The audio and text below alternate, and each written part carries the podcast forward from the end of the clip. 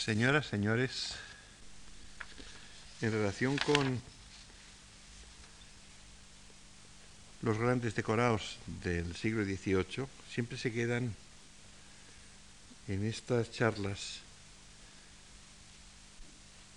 que a ustedes se les harán largas, pero que son muy breves, pues nunca hay tiempo de decir todo, decir, bueno, todo, decir una parte. Y casi no hablamos de lo que era la escenografía con trompeleil, es decir, con trampantojo, es una palabra que no me gusta nada, en, eh, que pasa de la decoración, de la decoración mural, de edificios, etcétera, al teatro. En España, eh, si comparamos eh, la España del 17 o del 18 con la Italia contemporánea, nos encontramos con que, como la pintura al fresco hasta la corte de Carlos II no está de uso en España, pues se pierde gran parte de las posibilidades que había en la decoración de edificios haciendo como que el techo no existía, es decir, lo que se llama esta perspectiva di sotto in su que dicen en Italia, es decir, de abajo arriba, de manera que cuando miramos en el salón, el gran salón del Palacio Barberini o en cualquiera de las grandes iglesias romanas del siglo XVII, nos encontramos con que el techo está invadido por unas nubes, el, techo se ha abierto y entran eh, con unos efectos verdaderamente extraordinarios de, de, perspectiva, por ejemplo en el Jesús o en el San Ignacio, hasta el punto de que en una fotografía cualquiera llegarías a creer que efectivamente aquel techo estaba abierto y por allí estaban entrando nubes, ángeles, santos, etc. Esto en España, como digo, hasta fines del, del siglo XVII apenas se conoce. Y si se conoce en España es gracias a dos italianos, Mitelli y Colonna, que contrata a Velázquez en su segundo viaje a Italia, eh, que es en, 1650. Agostino Mitelli, que había nacido en 1609 y que muere en Madrid en 1660, el mismo año que Velázquez, y Angelo Michele Colonna, que había nacido en Ravenna en 1600 y que estuvo en España hasta 1662. Estos fresquistas, alumnos de Ildentone, que se llamaba Girolamo Corti, eh, fingían perfectamente. Hay en el Museo Municipal hay un proyecto de techo pintado por, los, Mitel y Colonna eh, para hacer como que el techo no existe y que se prolonga de una manera indefinida con paredes que casi se pierden en las alturas. Por desgracia, lo poco que había en el Alcázar o en el Palacio Real anterior se perdió en el incendio del siglo XVIII y eh, estas eh, perspectivas de Mitelli y Colonna pues apenas nos ha quedado nada. El, eh, Mitelli fingía arquitecturas en los muros lisos con fantásticos efectos de trompeleil, con patios, pórticos, galerías, columnatas, etc. Y Colonna se dedicaba sobre todo a colorear esta especie de diseño que había hecho Mitelli. Esto ya eh, creó un poco de escuela y cuando se trató de decorar una fundación de la madre de Carlos II, de doña Mariana de Austria, que él había hecho para sus compatriotas austriacos o alemanes, que por eso se llama San Antonio de los Alemanes, hay quien le llama también San Antonio de los Portugueses, puesto que San Antonio de Padua nació en Lisboa y es portugués. San Antonio de los Alemanes, saben ustedes que es una iglesia de las más interesantes de Madrid, de forma ovalada, que está en la confluencia de la corredera con, eh, no sé si es Infantas o Reina, con Puebla, con Puebla, porque da gusto un público tan enterado. Y ahí empezaron, empezaron Rizzi y Carreño la decoración por la parte alta y la terminó Lucas Giordano en la parte baja. Lucas Giordano que trabaja a fines del siglo XVII y principios del XVIII. Yo creo que es el mejor, el mejor efecto de, de, decoración trompeleil de esta con, efectos de trampantojo en todos los sentidos que podemos encontrar en Madrid en ese momento, en ese momento de fines de, siglo. Es evidente que Goya vio esta, esta iglesia antes de pintar San Antonio de la Florida. Este trampantojo es palabra, ya digo que es la palabra que dice el diccionario, pero que a mí no me gusta nada. Trompeleil parece una pedantería, pero engaña ojo es eh, relativamente frecuente en las decoraciones españolas tardías, eh, pero sobre todo más que en, los techos, en los efectos de eh, retablos que no existen. Por ejemplo, esto en Levante se da bastante. Una iglesia que termina en un muro liso y pintan alrededor del, altar una, arquitectura fingida y da la sensación cuando entramos de que aquello es un retablo.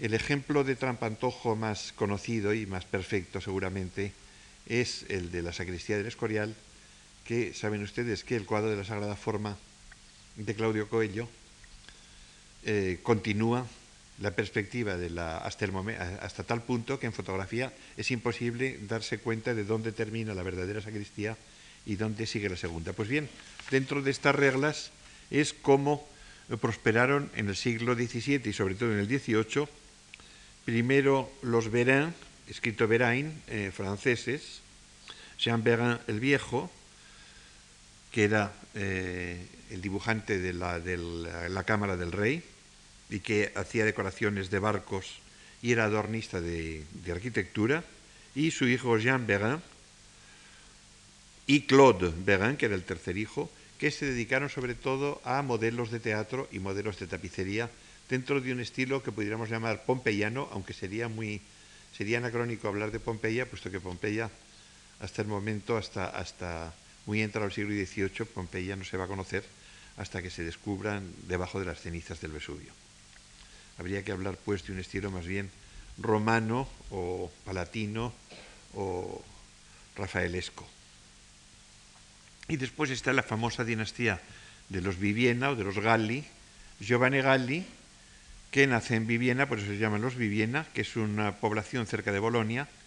Fue alumno de Albani, que era un pintor eh, bastante retardatario, eh, manierista de, ya del siglo XVII, y se dedicó a un nuevo estilo de decoración teatral, arquitectónico, con grandes perspectivas espaciales en las cuales normalmente venían las dos perspectivas cruzadas, es decir, veíamos una especie de pórtico que parecía, aunque estuviese plano en el, en el decorado, daba la sensación por el recorte oblicuo que era una cosa que se iba alejando o acercándose, y otro que venía en dirección contraria, con lo cual se formaba una especie de espacio eh, bastante complicado, que fueron mejorando sobre todo los descendientes de Giovanni Galli, que fueron Ferdinando Galli Viviena, hijo de, de Giovanni Galli Viviena, que trabaja en Bolonia, nace en Bolonia en el 57 y trabaja hasta casi mediados del siglo XVIII, y que proyectó en Barcelona, cosa curiosa, en 1708, la pompa de las bodas de Carlos VI, futuro emperador de Austria, de cuya corte sería después el decorador para teatros y fiestas. Es decir, lo mismo servía, lo mismo que decíamos el otro día de Inigo Jones en la corte de los Estuardo en, Londres, que lo mismo servía para preparar un masque, es decir, una decoración de una obra teatral real, que un baile, que un catafalco, que un monumento a lo que fuera, pues esta gente valía verdaderamente para todo, todo lo que tuviera este carácter teatral de pompa efímera, por decirlo así. Y en este aspecto, este Ferdinando Galiviviena y eh, su hermano Francesco Galiviviena, pues eran unos señores que se dedicaban, el Ferdinando en la corte de Austria, a todo, a todo lo que le, encargaban, y después construyó el Teatro Regio de Mantua, que por desgracia ardió en 1781. Eh, su hermano Francesco Hizo el Teatro de Nancy en Lorena, hizo el Teatro Filarmónico de Verona, que según dice Ferdinando Milizia, que es el gran eh, tratadista de la arquitectura italiana antigua, era el más bello teatro de Italia, y el Teatro Aliberti de Roma. Alessandro Galibiviena es el nieto del primero que hemos dicho, que fue eh, pintor en Alemania. Giuseppe Galibiviena es otro hijo de Ferdinando, y el mayor artista de la familia, Giuseppe Viviena, nace en Parma en 1696, morirá en 1656, va con su padre a Barcelona, donde su padre hace, no sé por qué en Barcelona, la pompa para la, coronación. Bueno, claro que sí, que lo sé, porque se figuraba que iba a ser coronado emperador porque iba a ganar la guerra de sucesión, cosa que no pasó así. Eh, y, y, a Viena, donde se quedó como organizador de ceremonias y de fiestas. Y digo que lo mismo eh, bodas, que entierros, que catafalcos, que obras teatrales, que óperas, que eh, lo que fuera. Trabajó en Praga, trabajó en Múnich, hizo decoros para la Ópera de Viena y de Dresde, que eran unos teatros relativamente grandes, y hizo el interior del delicioso teatro de Bayreuth, que es el teatro que Wagner no quiso.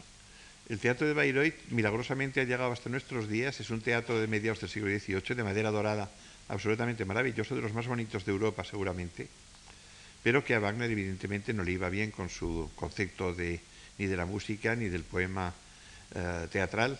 Y entonces eh, Semper, que es un arquitecto del cual eh, habrá que eludir después, Semper, que es uno de los grandes arquitectos de teatros de principios del siglo XVII, y ya le organizó un teatro distinto para el festival que no tiene nada que ver con este teatro que había hecho Giuseppe Gali Viviena. Eh, reformó el teatro de la ópera de Dresde, que el, teatro definitivo de la ópera de Dresde será también obra de Semper del siglo XIX, teatro que será destruido casi totalmente en la última guerra eh, mundial y que actualmente está ya reconstruido. Y después este Giuseppe Gali Viviena se marchó a Berlín y vivió en Berlín y todavía quedaba un Antonio Gali Viviena. Es decir, todos estos Vivienas eh, hicieron decorados para toda Europa. Los teatros, como digo, eran todavía unos teatros relativamente pequeños. El teatro eh, que veíamos el otro día, el teatro francés, pues era un teatro que podía tener como aforo, pues a todo tirar 500 personas. El primer, la primera escala de Milán se llama Teatro La Scala porque está cerca de una iglesia de Nuestra Señora de la Escala, es de 1778, es decir, de fines del siglo XVIII. Después sería ampliadísimo en la, en la proporción que lo vemos ahora. Y, con el tiempo fueron aumentando de tamaño los teatros, pero no hay que olvidar que la mayor parte de los teatros del siglo XVIII, por ejemplo, el teatro, el teatro Tin de, de, de Praga, donde, donde Mozart estrenó el Don Giovanni y donde, por ejemplo, yo he tenido el, gusto de ver el Così fan tutte, pues un teatro muy pequeño, con un escenario muy pequeño. Es decir, que no había grandes posibilidades escenográficas de los Viviena, etcétera, mientras no se hacen teatros mayores. Y evidentemente para hacer teatros mayores hay una dificultad enorme, y es que el teatro ha de, no, ha, de, no ha de presentar eh, soportes que molesten la visibilidad de los espectadores. Este es el gran, el gran problema que ha tenido el teatro hasta la arquitectura metálica del siglo XIX.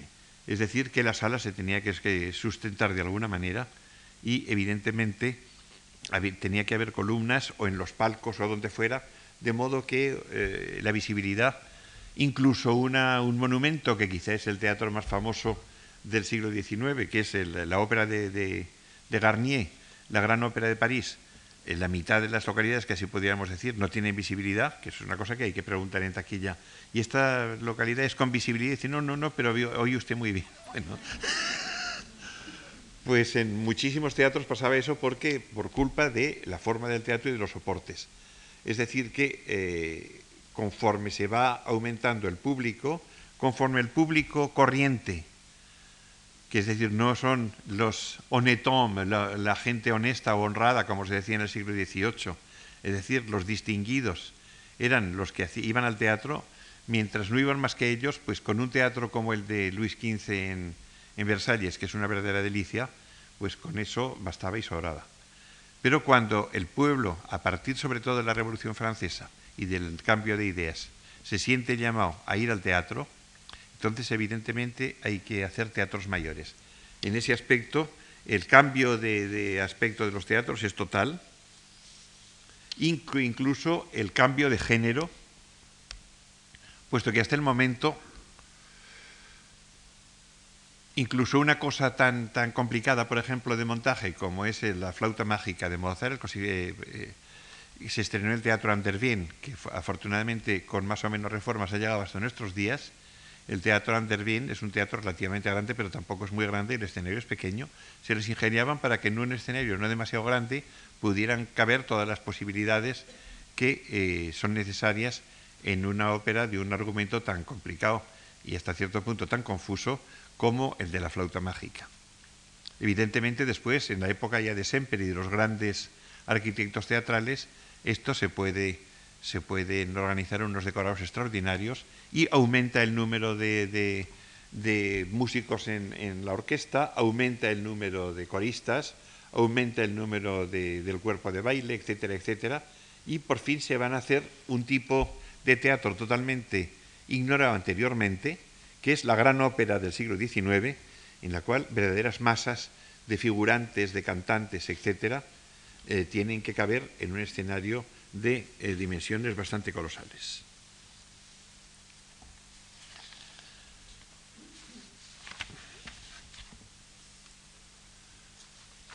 Eh, por, otra parte, nos encontramos con algo que es el, problema, uno de los grandes problemas del teatro en el paso del siglo XVIII al siglo XIX, que es si hay que seguir o no hay que seguir la regla de las tres unidades.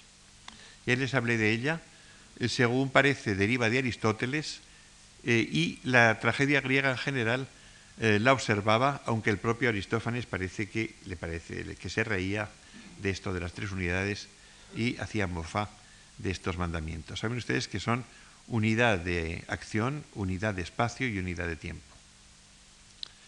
Es decir, que la obra tiene que representar un argumento único, sin que haya demasiadas ramificaciones, sino que se entere la gente claramente de qué es la cosa principal que va. Por eso el teatro español y el teatro inglés, especialmente Shakespeare, han sido muy criticados por los preceptistas neoclásicos porque encontraban que tanto Lope de Vega como Calderón muchas veces están hablando de una cosa, pero al mismo tiempo hay otra historia secundaria que aunque no cubra la primera, pues sigue eh, sucediendo, etcétera, etcétera. Y esto eh, perjudicaba a la claridad de la unidad de acción.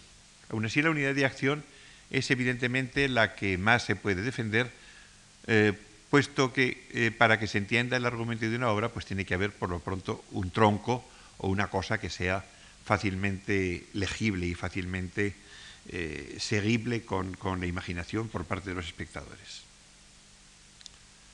La unidad de tiempo y la unidad de, lugar, esto son unas cosas así tan, tan eh, podríamos decir, tan artificiosas, el pensar que todo lo que sucede allí tiene que ser en un solo espacio, sean tres actos, sean cinco actos, todo tiene que ser en el mismo lugar y todo tiene que suceder en el transcurso lo normal es que en el transcurso de un día, de 24 horas, se puede conceder alguna pequeña ampliación, pero lo, rígido, lo bueno es que sea en 24 horas. Verdaderamente que en 24 horas coincidan tal cantidad de personas en un lugar y que eh, al mismo tiempo en esas 24 horas sucedan tal cantidad de cosas que haya exposición, nudo y desenlace, como se decía en la preceptiva del teatro, exposición de cuál es el problema que se va a plantear ahí el nudo, que es cuando el problema ya se anuda, es decir, cuando la, intriga, cuando la acción se, encadena.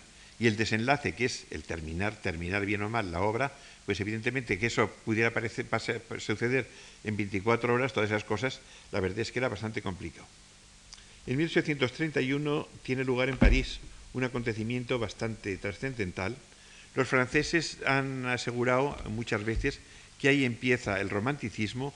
Esto sería una cosa muy discutible.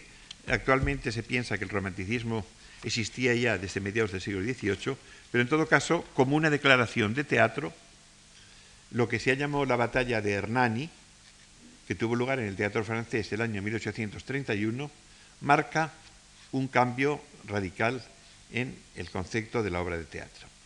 Eh, a partir de la batalla de Hernani, batalla no es que hubiera una batalla entre soldados, sino la batalla entre los señores amigos de las tres unidades y del teatro antiguo y del teatro clásico, y los, los jóvenes modernos, entre ellos Teofil Gautier, que se puso un chaleco rojo y con eso ya llamó la atención mucho a todos los señores que todavía iban con peluca y calzón corto, pues eh, la, la gran discusión fue sobre si había que seguir la regla de las tres unidades o si era una regla ridícula, puesto que grandes escritores como Goethe en el Fausto o Shakespeare en la inmensa mayoría de su teatro, o Lope de Vega o Calderón, no lo habían seguido.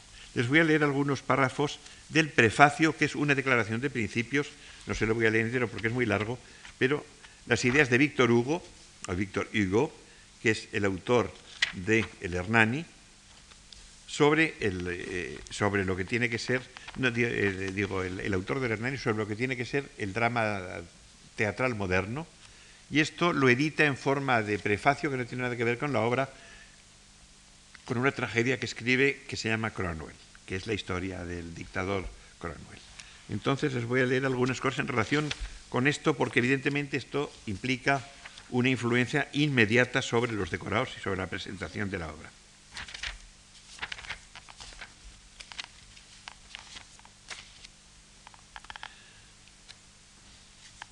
Decía Napoleón, nos recuerda Víctor Hugo, que de lo sublime a lo ridículo no hay más que un paso. Y verdaderamente, eh, dice Víctor Hugo, es verdad que entre la sublimidad del teatro y lo ridículo, al reducirlo a estas reglas tan austeras, eh, no hay más que un paso que se, se franquea casi sin darse cuenta. Y entonces aquí habla, por ejemplo, de intercalar entre la cosa trágica y la cosa cómica, que es una cosa que siempre da un resultado extraordinario, pero que a los preceptistas les, aterraba pensar que en una tragedia de tipo clasicista pudiera haber una cosa cómica. Esto siempre, por ejemplo, en, los graciosos del teatro español, siempre han intervenido en las cosas más, más serias en el condenado por desconfiado de Tirso de Molina, en, lo que en la vida sueño, lo que ustedes quieren, siempre hay un gracioso que levanta un poco esta especie de pesadez eh, dramática, eh, dándole una especie de, salto eh, como para sorprender al, espectador. Y esto lo hace Shakespeare y esto lo recuerda Víctor Hugo en casi todas sus obras. Dice, esto es lo que ha sabido hacer entre todos de una manera que le fue propia y que sería inútil e imposible imitar Shakespeare aquel dios del teatro en quien parecen reunidos como en una trinidad los tres grandes genios característicos de nuestro teatro, Corneille, Molière y Beaumarchais. Se ve hasta qué punto la arbitraria distinción de los géneros eh, se destruye delante de la razón y del gusto. Nosotros decimos dos unidades y no tres, puesto que la unidad de acción, para Víctor Hugo, es la única verdadera y fundada, siendo desde hace mucho tiempo eh, fuera de discusión.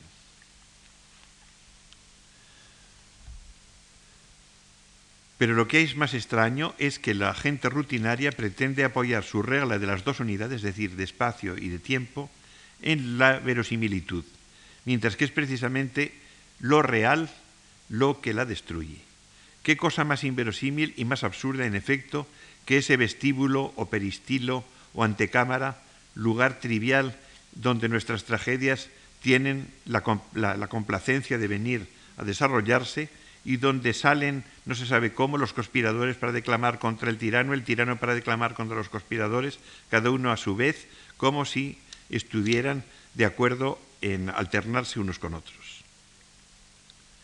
¿Quién ha visto un peristilo de, este, de esta manera? ¿Qué cosa más contraria no diremos a la verdad, sino a la verosimilitud? Resulta de aquí que todo lo que es característico, todo lo que es demasiado íntimo, todo lo que es demasiado local, para suceder en este lugar medio público. En, Molière, por ejemplo, casi todo sucede eh, o, en una, o en una habitación amplia, que no se sabe cómo entran y salen con tanta facilidad, o en la calle, cosa que todavía es más inverosímil. Y todo lo que hay en la intimidad, es decir, todo el drama, sucede entre bastidores. En el fondo esto, la culpa viene de la imitación de los griegos que no toleraban la, vista de la sangre en el escenario y siempre cuentan todo lo que ha pasado fuera, es decir, el teatro griego es una sucesión de que te cuentan tragedias y, dramas tremendos que han pasado fuera, es como quien lee el periódico. Pero dentro de la escena nunca pasa, nunca pasa nada importante y esto es lo que eh, sucedía con el respeto de las dos unidades. Nosotros no vemos en el teatro más que los codos de la acción, porque las manos están en otro lugar. En lugar de escenas vemos relatos, en lugar de cuadros vemos descripciones. Graves personajes colocados como el coro antiguo entre el drama y nosotros vienen a contarnos lo que ha pasado en el templo, lo que ha pasado en el palacio, lo que ha pasado en la plaza. De manera que a veces estamos tentados de decirles, pero de verdad llevadnos allí y nos enteraremos por nosotros mismos. Esta es pues la teoría sobre la unidad de, lugar y dice la unidad de tiempo no es más sólida que la unidad de lugar. La acción, enmarcada por fuerza en las 24 horas, es tan ridícula como cuando está enmarcada en el vestíbulo. Toda acción tiene su duración propia como tiene su lugar particular. eh, emplear la misma medida en todos los acontecimientos, aplicar la misma regla para todo, sería tan ridículo como un zapatero que quisiera poner el mismo zapato para todos los pies. Cruzar la unidad de tiempo con la unidad de, lugar como las, los barrotes de una jaula y hacer entrar allí pedantemente, porque lo dijo Aristóteles, todos estos pueblos, todos estos actos, todas estas figuras que la providencia desarrolla en tan grandes masas en la realidad, es mutilar hombres y cosas, es hacer muequear la historia. Digamos bien, todo esto muere en la operación. Así es que los, los mutiladores dogmáticos llegan a su resultado ordinario, que lo que está vivo en la crónica está muerto en la tragedia. Esta era la idea pues que tenían los románticos y que se insubordinan contra estas eh, eh, eh, unidades de, tiempo y de lugar especialmente y de acción, pero evidentemente esto repercute instantáneamente sobre el decorado, porque era muy cómodo el, teatro de las tres unidades, porque con un decorado bastaba para, todo, para toda la obra, incluso casi podría decir que bastaba para todas las obras del teatro. Entonces nos encontramos con que si tenemos que cambiar de acción si tenemos que cambiar de lugares, si tenemos que cambiar de tiempo, tenemos que cambiar de decorado continuamente. Esto va a exigir una complicación mucho mayor en los decorados y a estos decorados de los Galibiviena eh, presentados como, un grabado de Pirenesi con grandes arquitecturas ya no tienen cabida. Hay que hacer una cosa que se mueva con mucha más facilidad que aquellas máquinas versátiles que veíamos que empleaba Calderón, aquellos prismas triangulares que se daban vueltas tiene que ser una cosa mucho más complicada y efectivamente en el siglo XIX una de las cosas y en el teatro romántico una de las cosas más complicadas va a ser la, maquinaria teatral. La maquinaria teatral va a complicarse de una manera extraordinaria.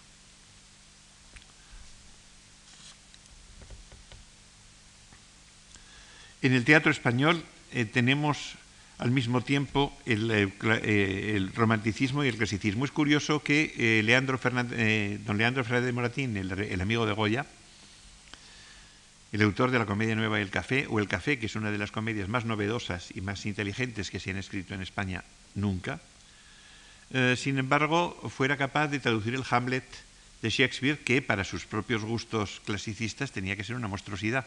Y él dice, sí, verdaderamente hay cosas monstruosas, pero hay unas bellezas tan tremendas en el Hamlet de Shakespeare que verdaderamente hay que admitirlo tal cual, aunque haya todos estos cambios de acción, de lugar, de tiempo, etc. Algo así le sucedía al propio Goethe con su mismo teatro.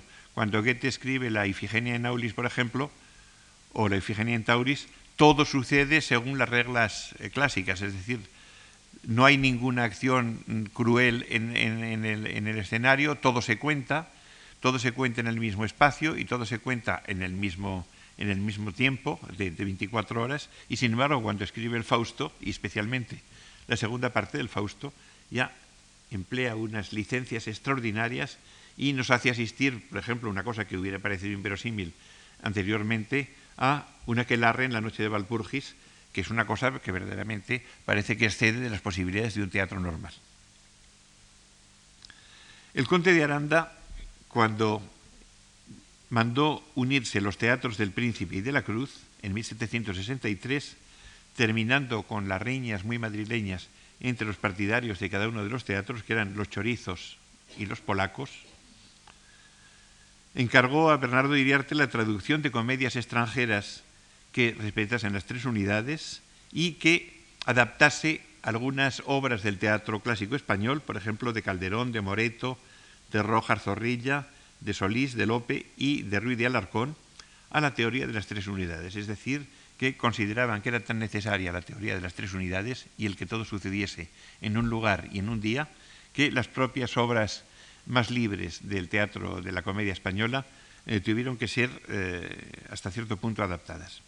Pero esto la verdad es que no tuvo éxito y se creó incluso una junta para unificar el teatro, pero fue suprimida en 1802. Y entonces empezamos con el teatro que se afianza con El Pelayo de Quintana de 1805, La Viuda de Padilla de Martínez de la Rosa, El Lanuza del Duque de Rivas, La Blanca de Borbón de Espronceda, que no se llegó a estrenar, El Macías de Larra, La Conjuración de Venecia de Martínez de la Rosa, Don Álvaro, La Fuerza del Sino del Duque de Rivas, El trovador de García Gutiérrez. Es curioso que muchas de estas obras van a terminar eh, siendo adaptadas para la ópera, puesto que la ópera se consideraba que eh, se podía gastar más, y de hecho se podía gastar más y se gasta más que en una, en una cosa de teatro en prosa. Los amantes de Teruel de Arzenbuch y el Don Juan Tenorio de Zorrilla, que es de todas estas quizá la única que ha sobrevivido de una manera permanente en el teatro español. Podríamos decir que entre la presentación de estas obras y su escenografía y, su escenografía y la pintura de la época hay una semejanza evidente. Vamos a tener a partir del lunes del día 5 una exposición importante de, en el antiguo Museo de Español de Arte Contemporáneo en la ciudad universitaria de la pintura de historia en España y realmente las escenas que vemos en muchos de estos cuadros podrían equivaler a escenas de teatro romántico, puesto que en ellas se expresan pasiones con una gran libertad eh, de, acción, de escenario, de tiempo, etc. Y con decorados variables, variados y espectaculares. Piensen ustedes que, por ejemplo, en La Blanca de Borbón de Espronceda, el acto primero es la prisión de Doña Blanca. Con, eh, estas son las acotaciones de Espronceda, eh, son bastante simples, con dos rejas al fondo y dos puertas a derecha e izquierda. Acto segundo, Salón del Alcázar de Sevilla adornado con columnatas moriscas que termina en un jardín al fondo del teatro. El telón de fondo, en realidad hay dos telones esenciales en el teatro del siglo XIX, el telón de boca y el telón de fondo. El telón de boca que nos prepara a lo que va a suceder, y que, o telón corto, y que puede servir para escenas que suceden en una calle, por ejemplo, en las cuales intervienen pocos personajes. Eso todavía se ve en, todas las comedias musicales, que de cuando en cuando pues hay un telón corto y delante de él pues van pasando la gente mientras preparan el decorado más complicado detrás. Y el telón de fondo, que es el que sirve siempre pues también de, reserva y de solución para cuando eh, el decorado se convierte demasiado complicado.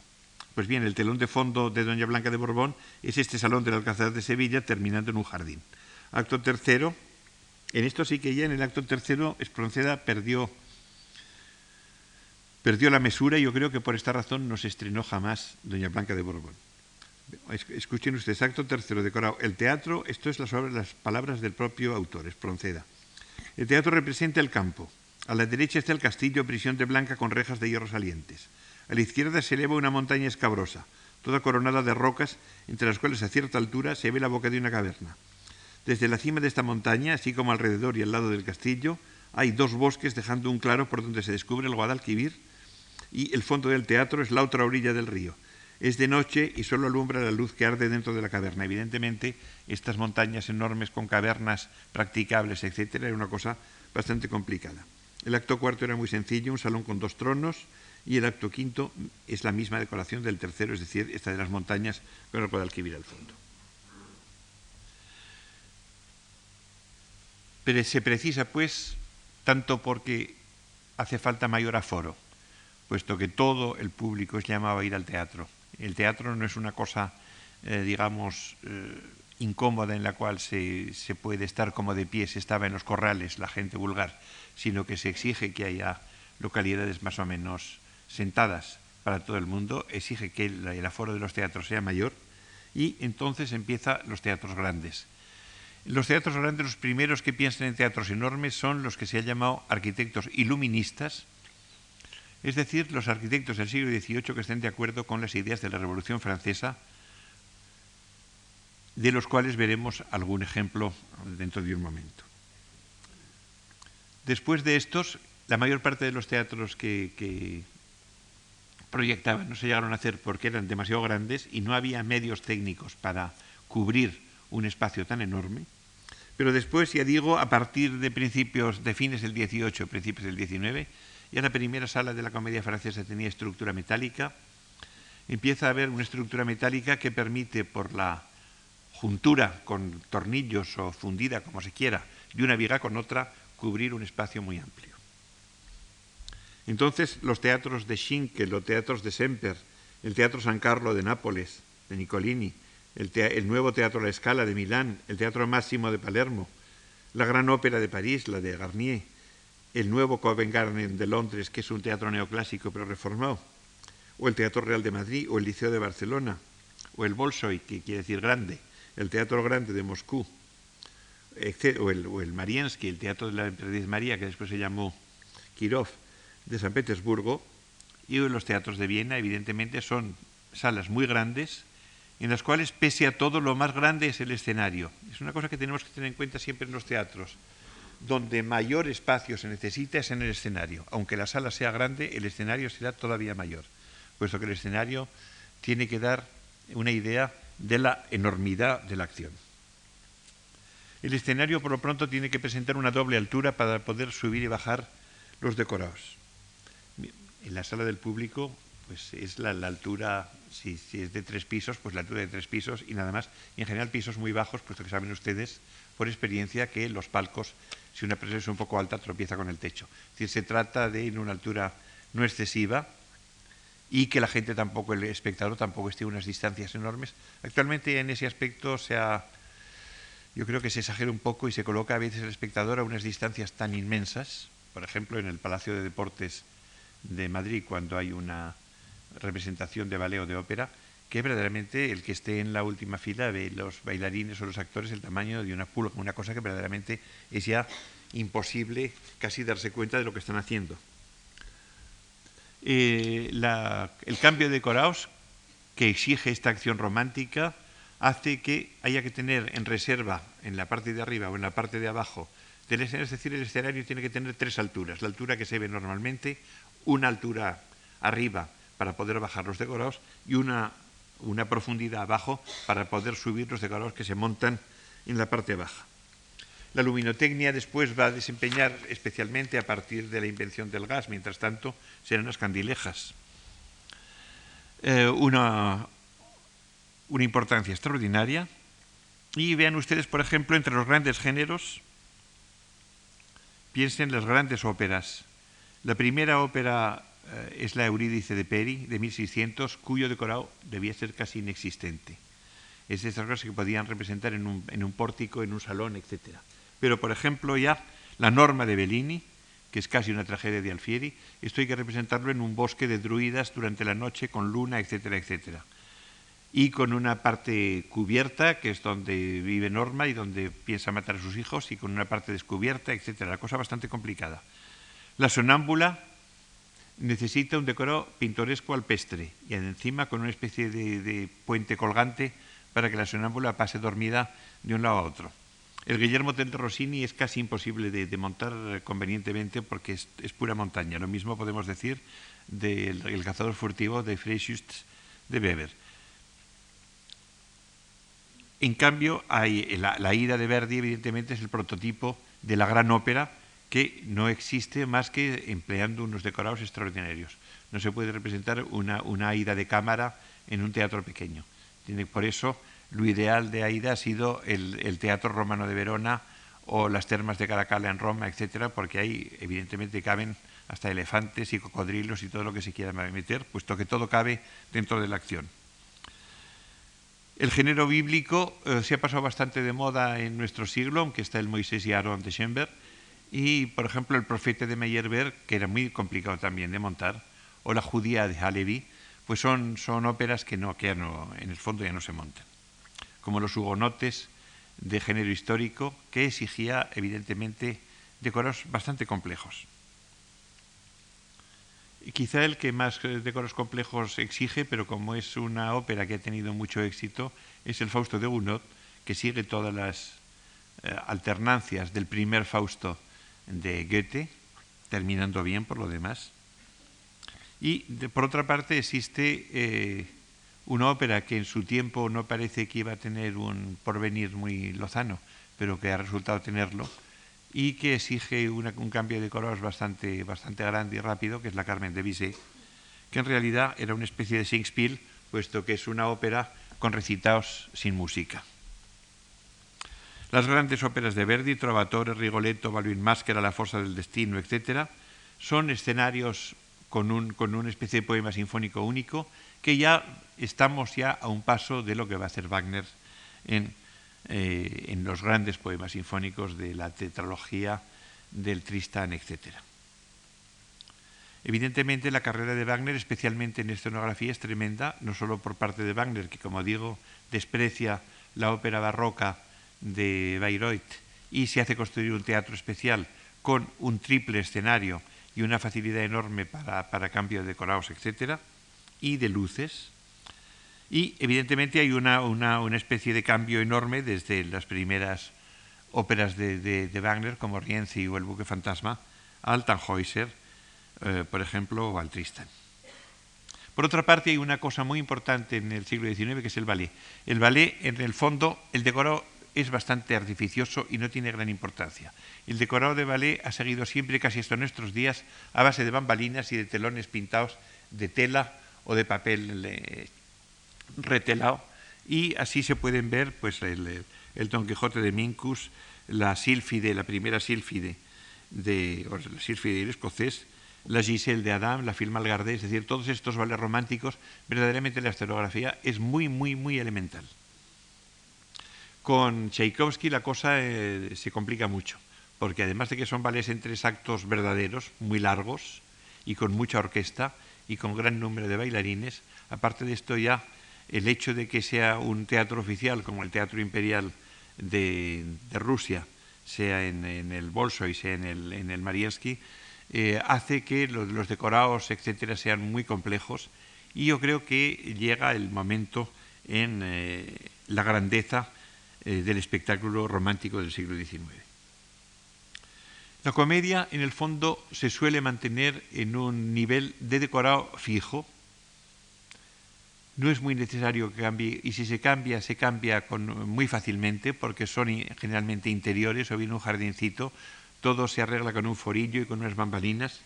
Y se va pasando desde Moratín, Sheridan, Marivaux, Beaumarchais, etcétera, que todavía siguen las tres unidades, al drama burgués con decorados realistas, de, por ejemplo, Alejandro Dumas Hijo, con Antonio, la Dama de las Camelias, en España con Ventura de la Vega, con Bretón de los Herreros, con José Echegaray, que la verdad es que los decorados son muy elementales. Casi puede decirse que muchos teatros tienen un decorado de interior y un decorado de exterior, y esos decorados les sirven para lo que sea para Chegaray, si toca el Chegaray, y si toca Bretón de los Herreros, pues para, para Bretón de los Herreros, porque no hay una necesidad verdaderamente muy grande de cambiarlos, ni tampoco eh, partiendo de la base que en el siglo XIX se pone ya como costumbre, que va a durar hasta mediados de nuestro siglo, de las compañías ambulantes, es decir, que van de tourné, como se decía aquí de una manera más elegante, estas compañías ambulantes que llegan a una capital de provincia o un pueblo importante y en una semana representan 10 eh, obras distintas entre lo 15, entre la mañana, la tarde y la noche, entre la matiné y las dos funciones de todos los días, evidentemente no habría teatro eh, que tuviera la cantidad de decorados si no fuera repitiendo estos decorados que son en general muy simples.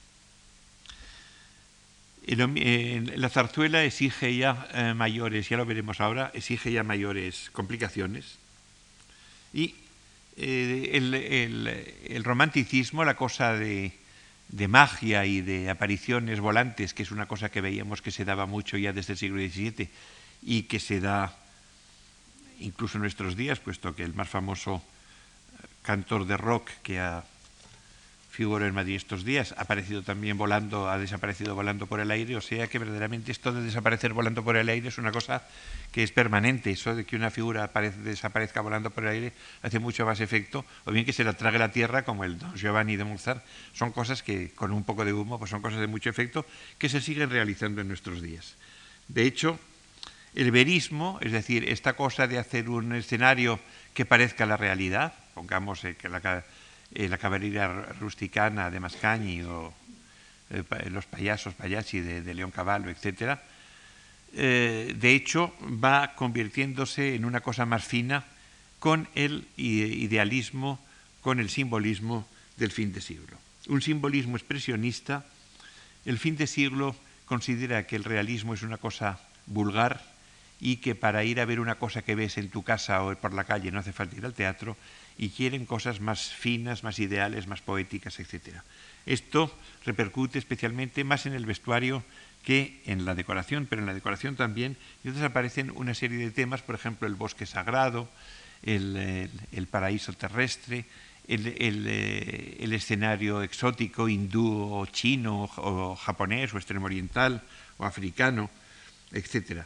En este aspecto, los grandes autores simbolistas de fin de siglo o de principio de, nuestro, como por ejemplo Metterlink en Peleas en Melisande o en eh, La muerte de Tintangiles o en La intrusa o en Los ciegos, exigen ya unos decorados completamente acordes con el el tono, el tono simbolista de la obra. No se pueden emplear unos decorados, eh, digamos, eh, corrientes, sino que ya el decorador empieza a tener un papel importante como colaborador del autor.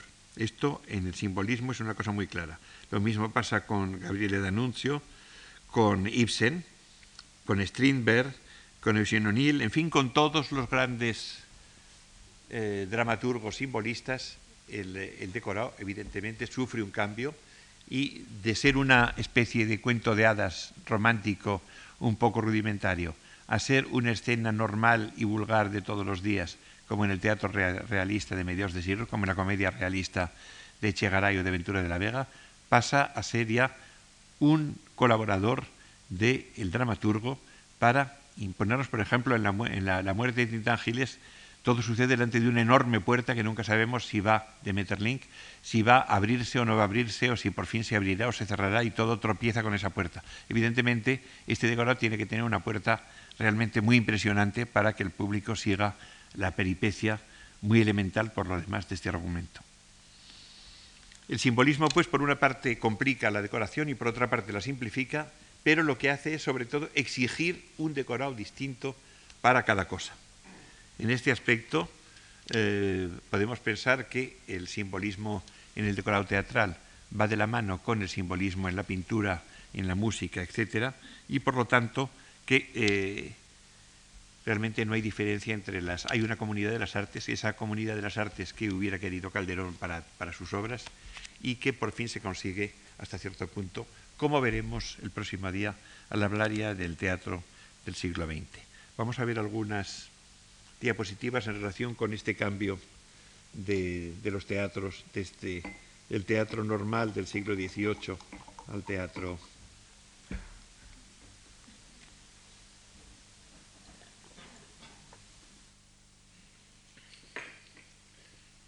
Tenía aquí un trozo de un... pero no, me ha dado tiempo de leerlo. Eh, Moratín escribe unas cosas maravillosas en sus viajes. Era un hombre muy aficionado al teatro cuando vivía en Barcelona iba al teatro todos los días, cuando vivía en Burdeos, cuando Goya vivía también en Burdeos, Moratín iba siempre al Gran Teatro de Burdeos, que es un teatro realmente maravilloso, uno de los mejores teatros franceses del siglo XVIII. Cuando estaba en Londres iba a los tres teatros que podía ir continuamente, y esto que no sabemos hasta qué punto entendía uno el inglés tanto como teatros que eran muy incómodos. Todavía los teatros de Londres antiguos son bastante incómodos y muy estrechos de pasillos, etc.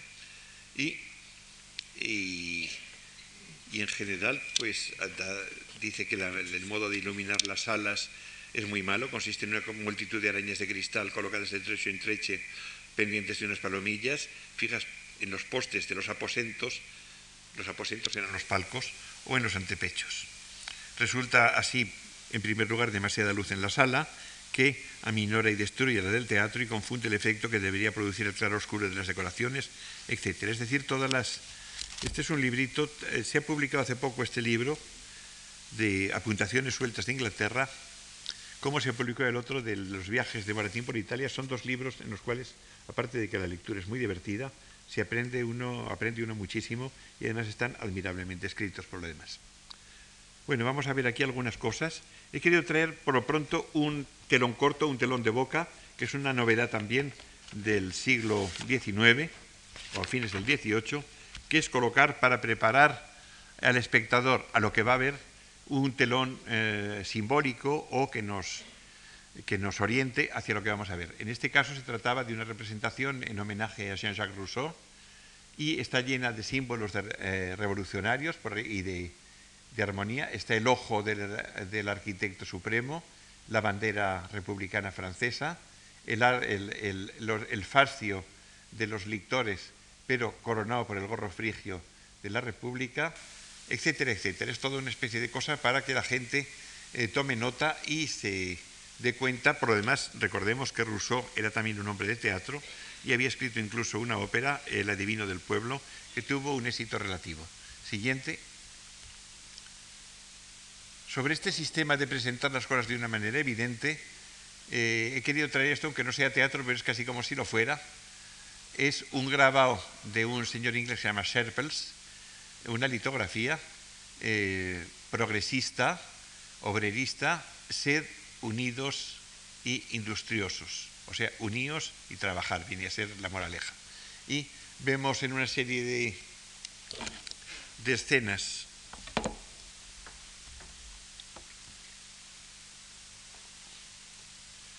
las desdichas que pasa que casi no se ven aquí con estar muy pequeño cuando la gente no trabaja y no está unida unos con otros y en cambio todas estas figuras alegóricas que se empleaban enormemente en toda la fraseología y en todas las decoraciones del teatro del siglo XIX, el trabajo, la industria, eh, el hombre que rompe las cadenas, el ángel de la libertad que corona a los trabajadores, etcétera, la paloma de la paz.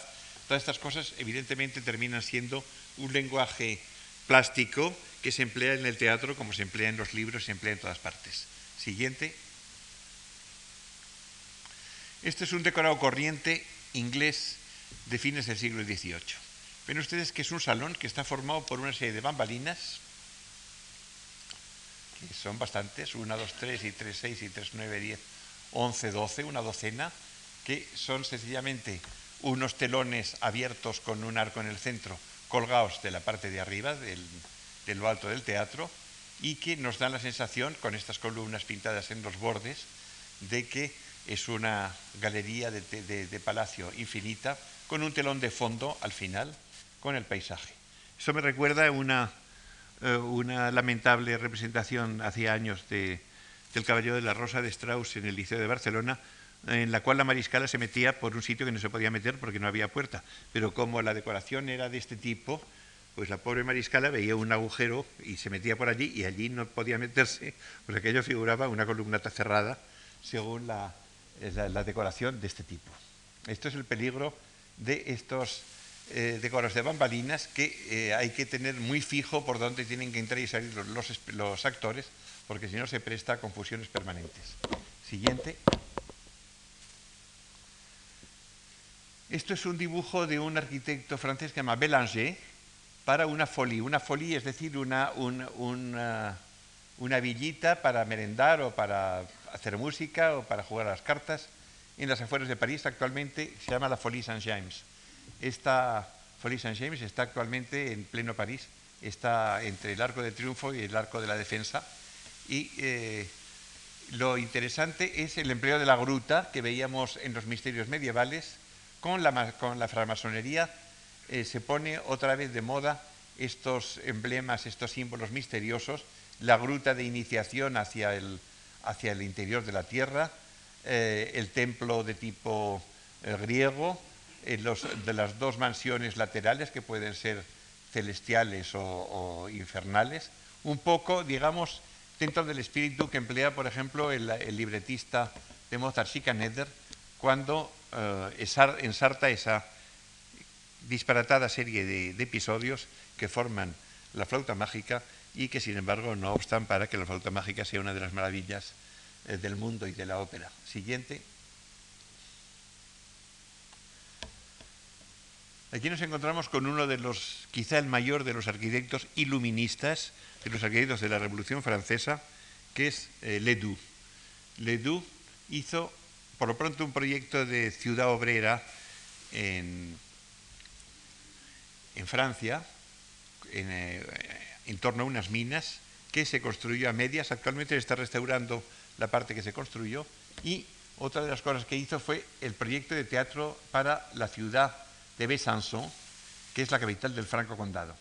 Como emblema o cartel de, esta, de este teatro, hizo este, este dibujo genial, que Dalí, por lo demás, lo ha empleado eh, muy tranquilamente para un cartel de, la, de los ferrocarriles franceses y que ven ustedes que es un ojo como de estatua a través de cuya niña se ve la sala del teatro y el escenario del teatro.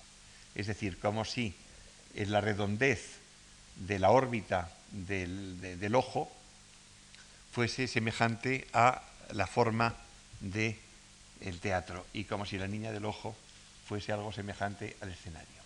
Vamos a ver algunos de los, de los dibujos que hace Ledoux para este nuevo teatro de Besançon en Francia. Siguiente.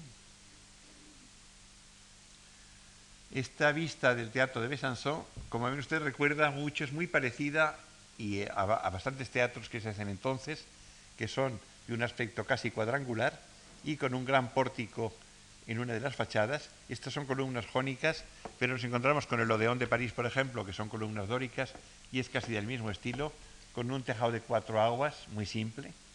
Vamos a ver más detalles del teatro de Besançon. Este es el plano. El plano ya es más curioso. Ven ustedes que este es el peristilo. Primero hay una sala de pasos perdidos. A partir del teatro de, del teatro de, de Burdeos, a que me he referido antes porque era el teatro al que iba Moratín todas las tardes, del arquitecto Víctor Luis, del siglo XVIII, eh, se descubre una posibilidad de que encima del, vestíbulo del teatro haya un salón que puede servir para eh, ejercicio del cuerpo de baile.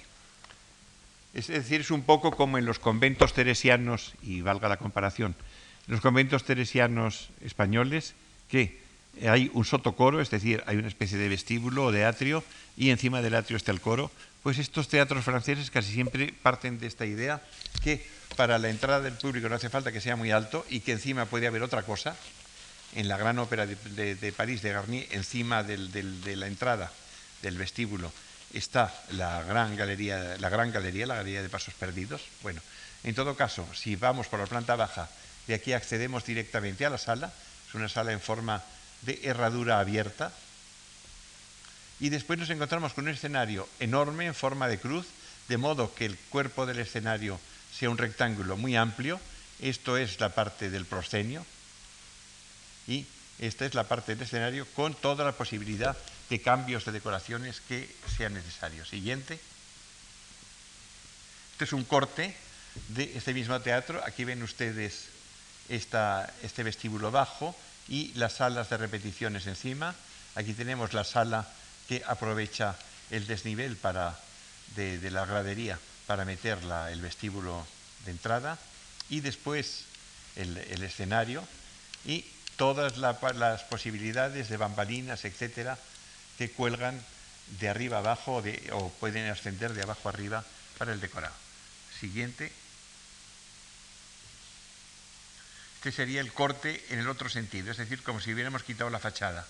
Y entonces vemos la columnata esta del el escenario con esta columnata, que es una columnata fingida, pintada en un, en un telón plano, eh, seguramente, con los actores en primer término. Siguiente. Y esto es el techo. El techo es una cosa que es muy importante en los teatros. Hasta actualmente no se le da ninguna importancia. Pero en el siglo XIX en el 18, pero sobre todo en el 19, el, techo tenía una importancia enorme. Yo no sé si es que la gente cuando se aburría miraba al techo. De todas formas, hemos perdido la costumbre de mirar al techo. Es curioso, ¿eh? es muy difícil encontrar una persona. Bueno, a mí me pasó una vez, y valga como paréntesis, que fui a ver el Palacio Real de Madrid y me quedé parado en el Salón del Trono viendo un fresco enorme de tiempo, lo maravilloso entonces le dijo un guardián a otro, oye, espera que hay aquí un señor que se ha quedado mirando el techo. Dijo así como diciendo, debe ser el tonto del, pueblo que es. Pues bien, los techos tenían una importancia enorme y aquí tienen ustedes ya proyectado por el propio Ledoux el techo del Teatro de Besançon, que es cuadrado, como ven ustedes, cuadrado el techo, pero por aquí viene la curva esta de la sala y esto es el vestíbulo o el pórtico y esto es la embocadura del escenario que también tenía su decoración, evidentemente, puesto que el escenario era una cosa tan amplia por lo menos como esta tarima donde estoy aquí. Siguiente. Esto es el Gran Teatro de Ópera de Berlín. Afortunadamente ha llegado hasta nuestros días tal cual, en una plaza hermosísima que estaba en Berlín Este, ahora está en el Berlín Berlín. Esto es del gran arquitecto Schinkel. Schinkel, que además de arquitecto era un dibujante prodigioso. No sé si alguno de ustedes tuvo la suerte de ver la maravillosa exposición Schinkel que hubo en el MOPU, el Ministerio de Obras Públicas, era cosa de dos o tres temporadas. Y eh, esto que ven ustedes, esta altura es la altura del, del, pórtico y la altura del teatro, y esta altura descomunal que se ve al fondo, este otro templo, es la altura del escenario, evidentemente, para poder subir y bajar tranquilamente decorados, elementos, etc. Eh, siguiente. Schinkel era pintor y hace una serie de proyectos que pueden lo mismo servir de decoración, como por ejemplo este templete dentro de un bosque. Siguiente. Que de introducción a un estilo gótico, un estilo gótico sui generis, como esta catedral, que casi parece el Parlamento de, Budapest, con esta cúpula. Esta catedral gótica con cúpula y con dos especies de flechas a los lados, también saliendo de un bosque. Siguiente como si se presentaba la ocasión podía hacer tanto un decorado como un proyecto como este, eh, que es el proyecto para el Panteón de la Reina Luisa de Prusia, que es un, decorado, verdaderamente un decorado eh, de, de catafalco, estilo gótico. Siguiente. ¿Cómo podía hacer las decoraciones para la flauta mágica de Mozart? Arriba el templo de Zorastro, el templo del sol, con unas perspectivas inmensas, puesto que ese teatro que acabamos de ver permite ya un escenario enorme con unas... o el, imperio de la Reina de la Noche, aquí subida en esta media luna, la Reina de la Noche canta sus dos dificilísimas áreas, sin caerse.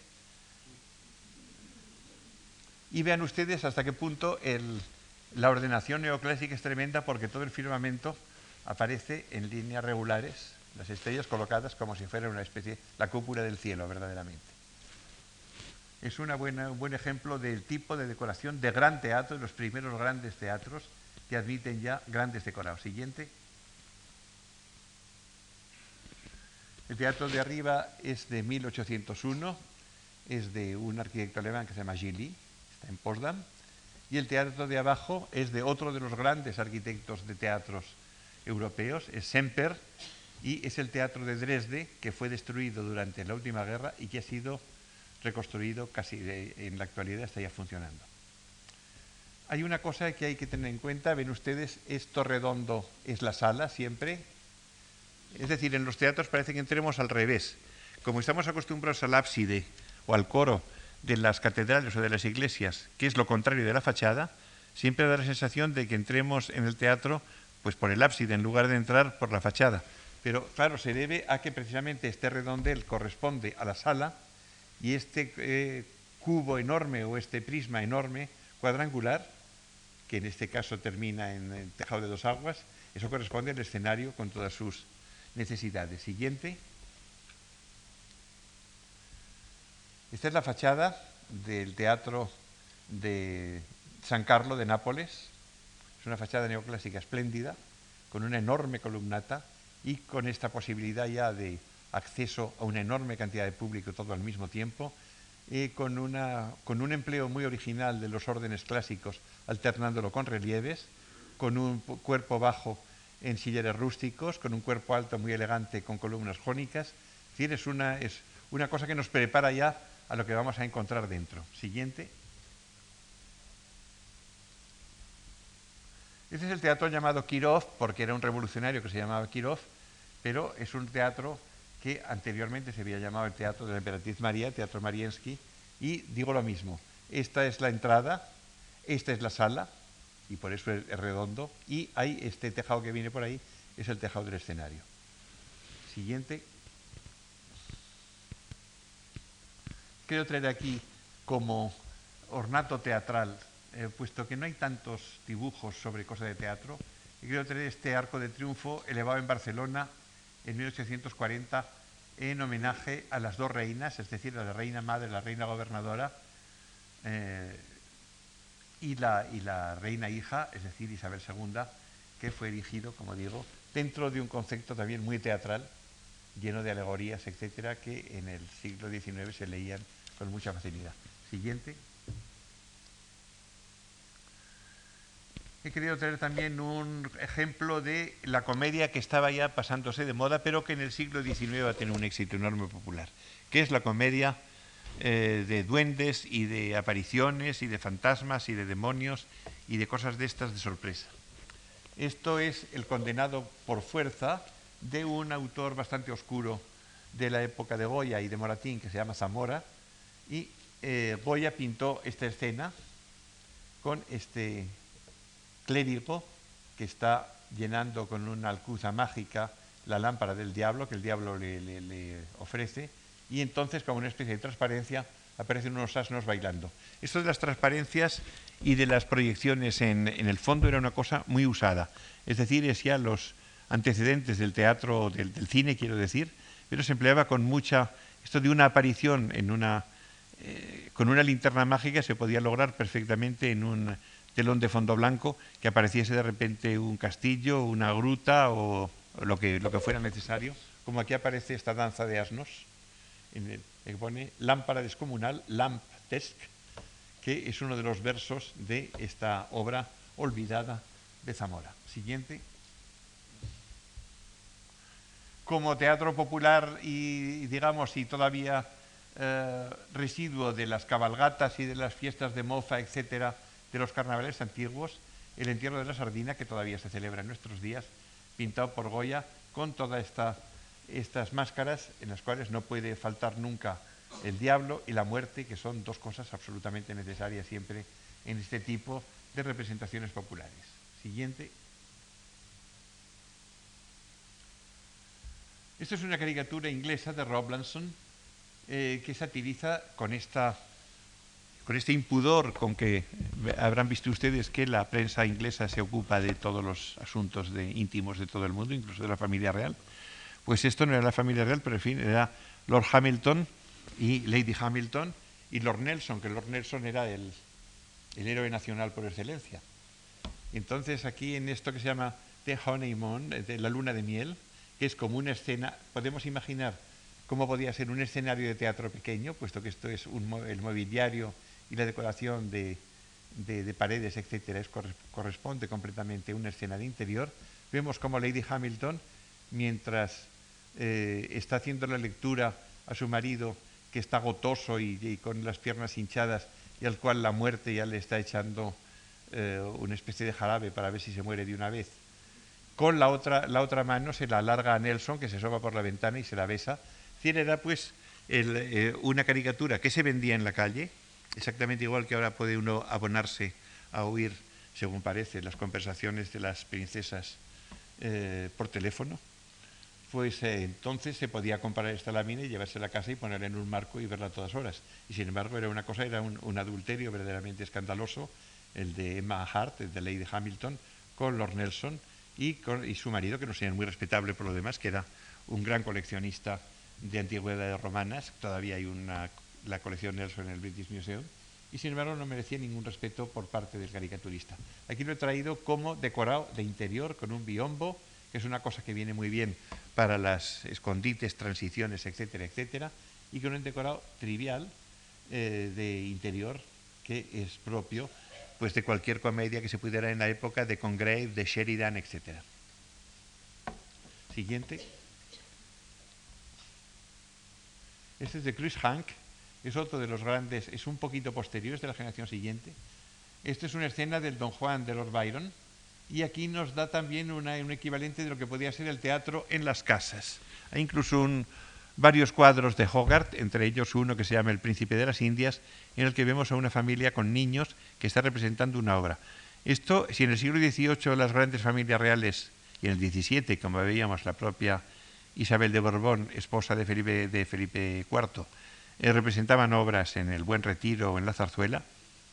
En la sociedad burguesa de la época eh, del primer romanticismo era corriente también representar teatro en las casas con un decorado improvisado, por ejemplo, con estas cortinas y con un diván corriente y se podía representar esto pues poco más o menos como lo estamos viendo aquí. Siguiente. Esta es una caricatura francesa de Boilly, que eh, representa estudios de expresión. Esto es algo que he traído también porque en el teatro del siglo XIX la expresión del rostro es una cosa bastante importante, especialmente en el teatro pequeño de comedia.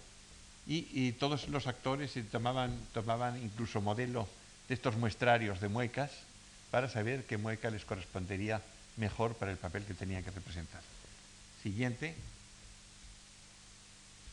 Entonces, una caricatura, Daumier se ha burlado mucho del teatro de su época, especialmente del teatro clásico.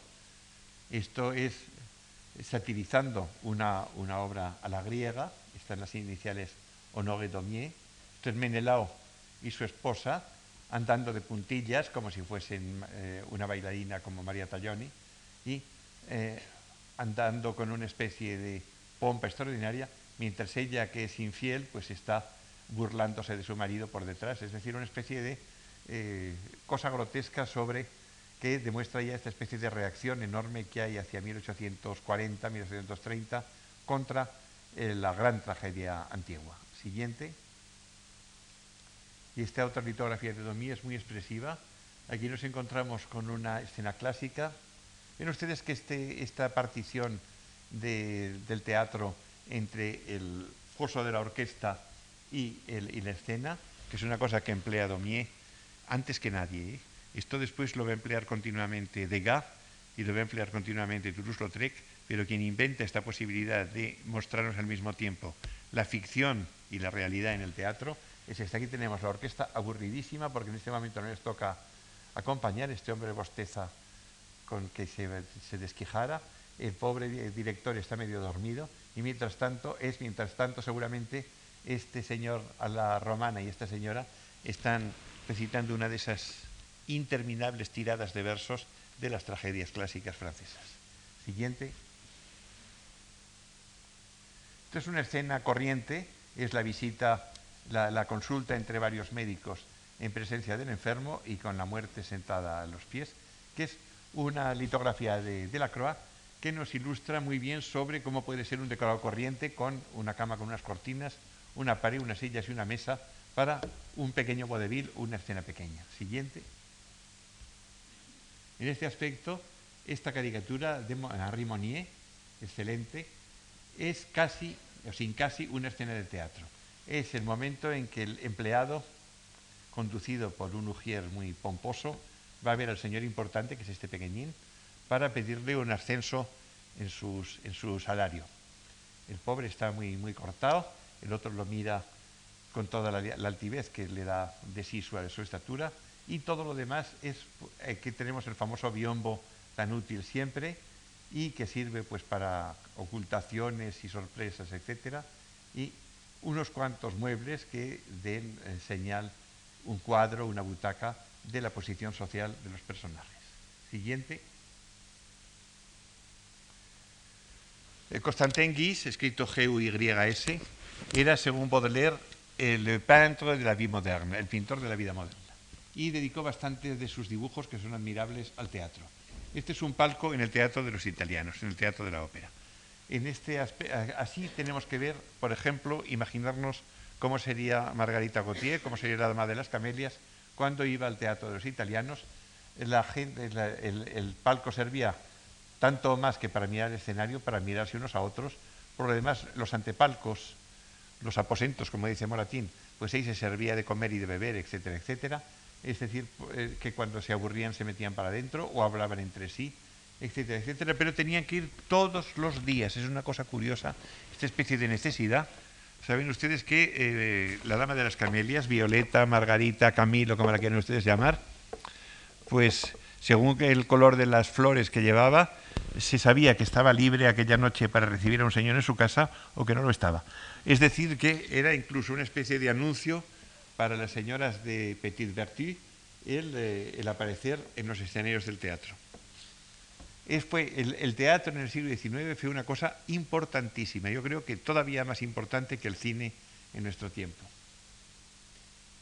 Siguiente. Aquí tenemos de un, eh, de un libro eh, que se llama eh, El teatro por dentro, Le Théâtre par dedans, de un señor francés que se llama Menier, publicó en 1885 una serie de datos esto, por ejemplo, es la manera de levantar un escenario que se ha preparado en el subsuelo para que aparezca al nivel de la, sala. Es un escenario con seres misteriosos como demonios, etcétera, etcétera, presididos por uno. Esto se tira de unas cuerdas y esto aparece de repente con gran asombro de toda esta sala que vemos al fondo. Siguiente. Aquí tenemos esto mismo eh, en un corte, es decir, estos son los, los tirantes que sirven desde el techo con una serie de poleas para levantar, por ejemplo, en este caso están levantando este decorado de sala. Tengan ustedes en cuenta que el, escenario es mucho mayor en su extensión de lo que vemos por la boca del escenario, por el arco. Y todas estas poleas es para las cosas que suceden abajo, que, eh, hay que levantar eh, o que hay que hundir según las necesidades. Ven ustedes todo este juego extraordinariamente complicado de poleas, todo ello basado de, de todas formas ya en una arquitectura metálica. Siguiente. Este es una, un armazón con figuras que se ha colocado, se ha preparado en el foso. Este es el nivel del teatro. Todo esto es el subsuelo. Y esto se ha preparado y de repente va a salir toda esta especie de nacimiento de Venus en su concha, rodeada de Nereidas, etcétera, al nivel de los espectadores. Con toda esta gente que trabaja por la parte de abajo, tirando de poleas, etcétera, etcétera. Siguiente. Esto es lo que se llama un practicable, es decir, a través de los decorados puede haber una salida a nivel del suelo, como es esta por donde está esta bailarina, o puede ser a nivel de una torre o de qué sé yo, de lo alto de una montaña, como vemos esta otra que se asoma por la parte de arriba después de haber subido por esta peligrosísima escalera. Todo esto existía y por eso hacía falta que los escenarios fueran enormes en torno a la caja que se veía desde el patio de butacas, el escenario total tenía que ser enorme. Siguiente. Esto es para representar un barco que se mueve en escena. Hace falta todo este sistema de poleas, etcétera, para que el barco se mueva a un lado y a otro, y lo que se verá en el escenario será exclusivamente este trocito con los actores en esas escaleras y en ese puente, lamentándose del destino. Siguiente.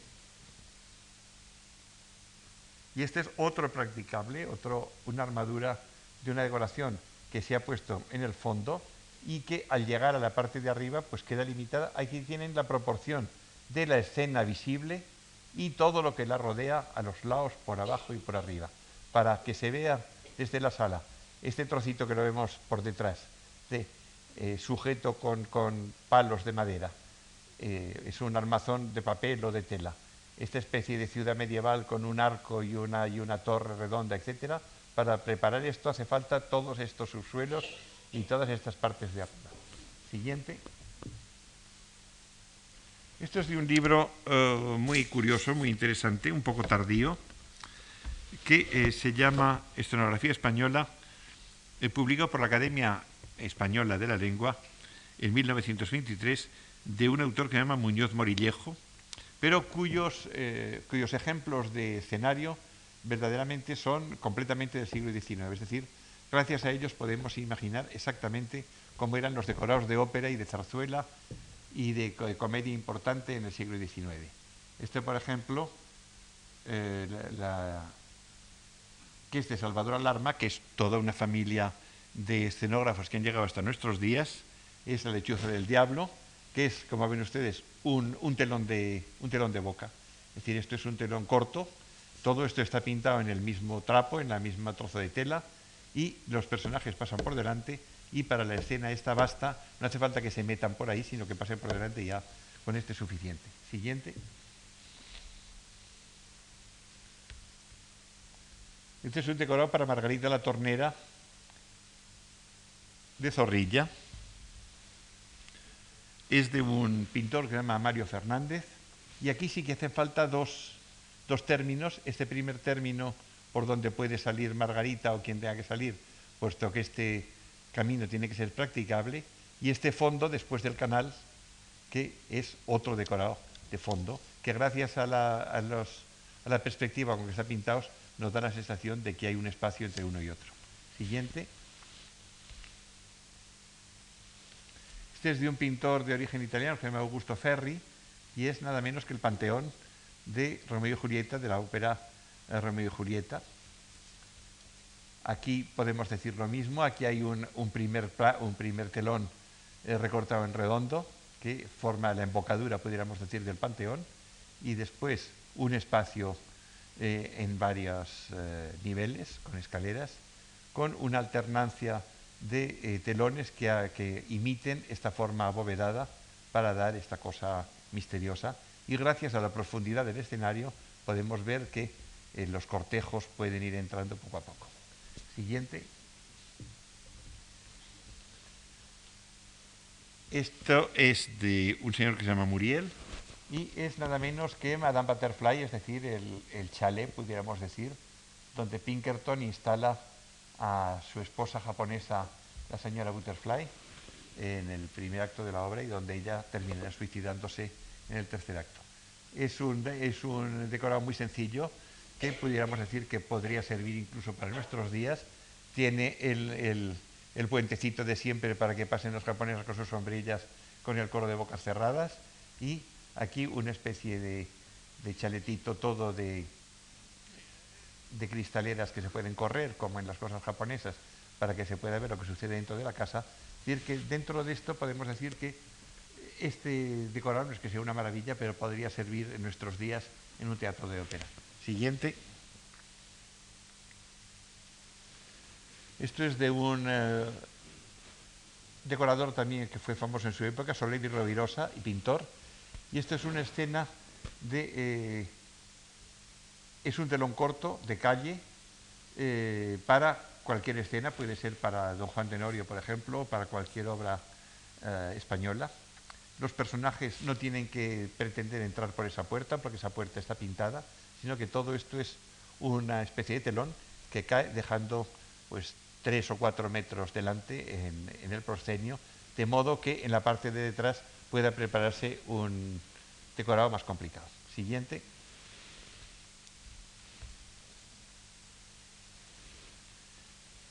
Este es de Soler y Rovirosa también. Esta es una escena de Don Juan Tenorio y aquí sí que hace falta, aquí sí que hace falta que haya comunicación. Es decir, hay dos rompientes a primer término, que son como dos bambalinas, después una, un decorado intermedio y un decorado de fondo y por entre ellos pueden pasar los actores. Siguiente. Este es un salón de recibir eh, una especie de antesala de sacristía de San Sulpicio en París, donde está de seminarista el caballero de Grieux en la ópera Manon Lescaut o en la ópera Manon, puesto que puede servir para las dos, y esto eh, sencillamente es muy simple, es un, rompiente primero con estas cortinas y este arco y un fondo pintado en el cual se quedan pintados estos arcos, etcétera, para que dé una, especie de impresión de eh, disminución perspectiva del tamaño. Pero todo está pintado sobre una superficie plana. Siguiente. Cuando el pintor Hogarth, a mediados del siglo XVIII, pintabas y después grababa las pinturas que hacía para eh, entre el público, eh, pues eh, decía que quería representar una especie de sainetes en sus cuadros como si fueran teatritos. Por esto he puesto este, este segundo acto, pudiéramos decir, de, de María Salamod, es decir, el matrimonio a la moda, que es la, la mañana del despertar después de la boda, en el cual el marido está ya borracho la mujer se despereza y está ya aburrida y los criados están desesperados. Esto después podemos pensar que una comedia de la época de Hogarth y posterior podía representarse de una manera muy semejante a como lo vemos aquí. Siguiente. Y quiero traer este, Monet, este Claude Monet para recordar, aparte de la Madame Butterfly, la importancia de la moda japonesa tanto en el teatro eh, en los gustos del siglo XIX como en el simbolismo con que termina el siglo XIX. Siguiente. En cambio, hay toda una tendencia también simbolista, que es la tendencia clásica griega, y esto es uno de los bocetos de eh, Pierre Puvis de Chavannes, de un gran decorador eh, de paredes y de muros y de cúpulas. No al fresco, los pintaba al óleo, con este bosque sagrado, que es como si fuera, aquí baja Apolo con su lira, seguido de una, de una musa, lo están esperando las demás musas aquí, entonces es una especie de Olimpo, y todo esto está muy dentro tanto de la escenografía como de la inspiración de las obras simbolistas, de las cuales pues todavía han llegado nuestros días eh, y veremos el próximo día, lo diremos el próximo día, obras como Daphne y Chloe eh, de Maurice Ravel o La siesta del fauno de Claude Debussy. Siguiente. Dentro de este mismo espíritu simbolista que se podía, por lo demás, eh, expresar a través del decorado también, como se ve en este fondo, se ve este bosque sagrado de Gustavo Moreau, siguiente.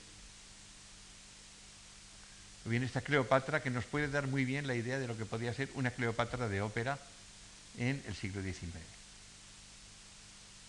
Siguiente. Este es el decorado que había en tiempos en, la cúpula del Teatro del Odeón de París y que fue eh, en la época de André Malraux ministro, fue cubierto por otra decoración de André Masson más moderna y representa la tragedia irrumpiendo en el teatro. Era pues incluso los decorados de, la cúpula del teatro, evidentemente este toldo, todo esto está pintado, eh, representaban incluso esta cosa de la, entrada de la tragedia, puesto que el Odeón había sido un teatro principalmente dedicado a la tragedia. Siguiente. Es la, pintura del pintor Jean-Paul Laurent. El otro día les hablaba de las marionetas javanesas y he querido traer hoy este precioso grabado de, eh, Toro, de Torop, que es un pintor nacido en Java, de nacionalidad holandesa, simbolista y que aprovechaba estos perfiles de las marionetas, estas de silueta de Java, para estos personajes en forma de cinta que informan toda su obra y que dan este aire misterioso eh, semejante también al del teatro simbolista. Siguiente. Estos son dos caricaturas de Ortego, que ha sido el caricaturista más famoso. Aquí está Alfonso XII discutiendo niño con, con Napoleón III eh, lo que me interesó aquí es el movimiento de los, de los brazos de los personajes. Es una cosa que se ha perdido mucho en el teatro y en la sociedad. La gente antiguamente movía mucho las manos y los brazos. Ahora los mueve mucho menos y evidentemente para el teatro pues es una pérdida porque el manoteo era una cosa que ayudaba mucho a la comprensión del argumento. Siguiente. Y para terminar con el siglo y para prepararnos al que viene, una pintura precoz de Picasso de su primer viaje a París es una troupe de bailarinas del Moulin, Rouge, probablemente, bailando el cancán, con esta luz tan violenta de las candilejas, que ya eran, todavía no eran eléctricas, pero eran de gas muy fuerte, y en la época puede que empiecen a ser ya eléctricas, y toda esta cosa de ambiente al mismo tiempo fabuloso y vulgar, tan típico de estos teatros de vodevil eh, de la capital de Francia. El próximo día ya partiremos del Valle Ruso y llegaremos hasta Hockney, si Dios quiere. Muchas gracias.